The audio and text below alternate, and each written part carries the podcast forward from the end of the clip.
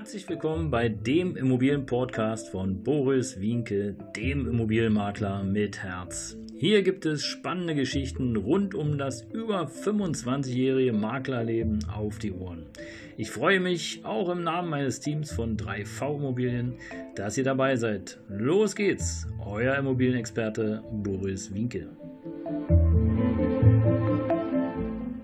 Ein herzliches Hallo und willkommen zum Immobilienpodcast von Boris Wienke, dem Immobilienmakler mit Herz. Heute Folge 8, Internetseite der ersten Stunde www.freiemietwohnung.de. Ja, ihr hört richtig, als professioneller Immobilienmakler, der sich nur um Mietwohnungen damals gekümmert hat, brauchte ich natürlich eine Internetseite und mein Kompagnon und ich hatten äh, das Glück, dass wir auf die Idee gekommen sind, äh, freiemietwohnung.de zu finden und zu buchen und auch zu bekommen. Das war ja die besondere Herausforderung damals. Denn ähm, ja, vielleicht kann sich der ein oder andere noch dran erinnern, 1990, 91 äh, brach Tatsache äh, ein Hype, eine Art Internet-Hype aus. Jeder wollte irgendwie wo eine Webadresse haben ähm, und wollte sich registrieren. Und ähm, ja, und die besten Adressen wie äh, immobilien.de oder immobilienmakler.de oder mietwohnung.de, die waren relativ schnell weg. Und ähm, kann mich heute noch ganz gut daran erinnern, dass es richtige Wartelisten gab. Und äh, die, die natürlich äh, pfiffig waren und zuerst da waren und sich zuerst registriert haben, die hatten das Glück, eben dann entsprechend auch die Domains gesichert zu bekommen. Ja, so ist äh, beispielsweise, äh, kennt man heute vielleicht noch bei dem einen oder anderen, es gibt ja die Internetseite immobilien.de, aber die ist bei weitem, ähm, und das ist wirklich ganz neutral gemeint von mir, bei weitem nicht so erfolgreich wie beispielsweise Immobilien Scout oder Immowelt, Immonet, die größten Portale, die momentan hier in Deutschland äh, auf Kundenfang sind. Ja. Und äh, warum auch immer, keine Ahnung, da fehlt es wahrscheinlich so ein bisschen auch an Investment oder Geld, ähm, diese Homepage bei, äh, nach vorne zu bringen, weil immobilien.de sagt im Grunde genommen schon alles und sagt im Grunde genommen eigentlich auch viel mehr wie Immonet oder Immowelt. Ja, aber gut, das äh, war damals so und äh, so sind eben die Domainnamen vergeben worden. Äh, zu der damaligen Zeit äh, gab es, wenn ich mich richtig erinnere, auch nur die DE, also für Deutschland oder die COM-Adresse, äh, die internationale äh, Adresse, die man buchen durfte. heute ist es ja wirklich irre und, und fast schon abartig, was man also machen kann. Ja? Punkt Expert, Punkt Berlin, Punkt Deutschland, Punkt Immo, Shop und was es da alles gibt. Also im Grunde genommen, wenn man wirklich äh, jede einzelne Domain heute sichern möchte, die da sozusagen nach draußen gegeben wird, ist ja ein Riesenmarkt, dann müsste man wahrscheinlich so 50, 60 äh, Domainnamen gebucht haben, äh, wie beispielsweise 3v-immobilien.de, ähm, 3v-immobilien.com, .net, .org, Punkt, Punkt, Punkt, ach, weiß der Fuchs. Also auf jeden Fall äh, eine irre Geschichte. Damals äh, 1990, 91 und wir hatten das Glück, äh, auf die Idee zu kommen, freiemietwohnung.de für uns zu gewinnen und haben dort äh, auf dieser Seite Tatsache angefangen, die ersten Angebote zu veröffentlichen. Und ähm, ja, das war schon ganz spannend, weil äh, so in der Form gab es das eigentlich noch nicht. Ja. Aber als professioneller Wohnungsmakler haben wir uns dann sozusagen rangemacht und haben ähm, als Wink und Schmidt Immobilien dann Tatsache es geschafft, äh, erste Angebote per E-Mail ähm, rauszuschicken, um einfach auch weg von diesem Telefon zu kommen. Weil ihr müsst euch vorstellen, es gab halt damals noch kaum äh, Internetadressen und E-Mail-Zugänge und äh, so lief alles über Telefon. Ja, also die Leute haben eine Mietwohnung gesucht und haben angerufen. Und im Grunde genommen war es so, dass du äh, am Telefon gehockt hast und von morgens bis abends Telefonate äh, angenommen hast von Interessenten, die sich auf deine Inserate gemeldet haben. Und äh, nicht jeder Anruf war so, dass man den dann auch verstehen konnte. Äh, ich sag nur, hey, ich sitze hier auf dem Wedding und will deine Wohnung sehen. Ja, oder auch andere Geschichten, äh, andere Anfragen, die kann ich heute gar nicht mehr alle mehr von mir geben. Also es war schon schwierig, ähm, auch mit den Sprachbarrieren, die dann da sind, äh, um wirklich auch die Straßen am Telefon ordentlich zu benennen. Ja, also Berliner Straße ist ja nett, aber ich glaube, in Berlin gibt's äh, vier oder fünf Berliner Straßen mit unterschiedlichen Postleitzahlen.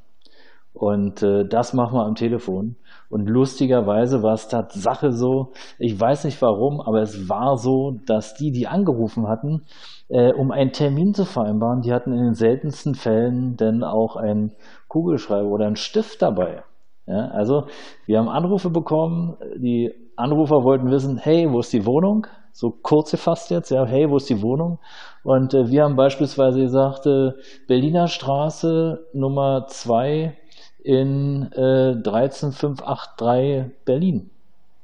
Ja, wo? Ja, Berliner Straße 2 äh, in 13583 Berlin, Pankow. Ach so. Nee, ich will ja nach Wilmersdorf. Nun muss man allerdings auch verstehen, dass die Wohnung in der Kategorie Wilmersdorf inseriert war und nicht in Pankow. Also wie dem auch sei, es war, gab äh, Schwierigkeiten bei der Kommunikation und äh, die meisten Menschen hatten Tatsache keinen Stift dabei. Fällt ja heute alles weg. Ja, also heute gibt es die Antwort von uns per E-Mail, war damals nicht so. Und deswegen hatten wir damals von Wink und Schmidt Immobilien äh, uns rangesetzt und haben versucht, die Angebote per E-Mail äh, rauszuschicken mit den korrekten Adressen.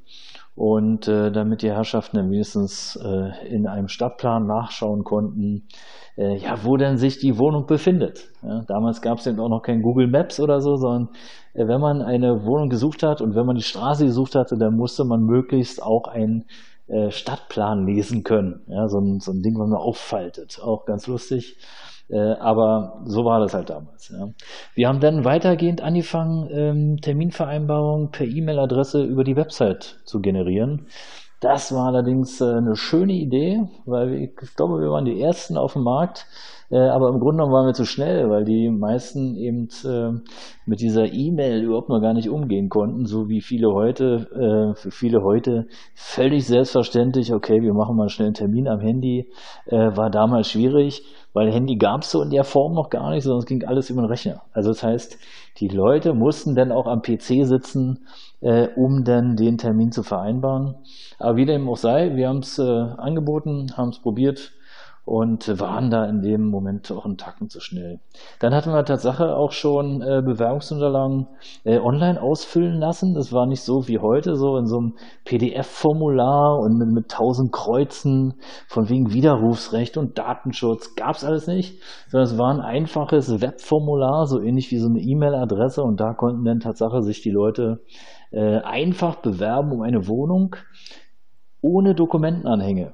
Weil auch das ging damals noch gar nicht so richtig, äh, weil die Dokumentenanhänge, die wären so groß gewesen, dass die meisten Rechner einfach wupp eine Grätsche gemacht hätten. Und äh, aber so für die erste Anfrage hat es völlig ausgereicht und äh, wir haben damit auch sichergestellt, dass die Termine Tatsache mit den Interessenten dann auch funktioniert haben. Ja, weil Ihr könnt euch vorstellen, wenn 50 Leute angerufen haben für eine Wohnung, dann waren nachher äh, vielleicht 10, 15 Leute da.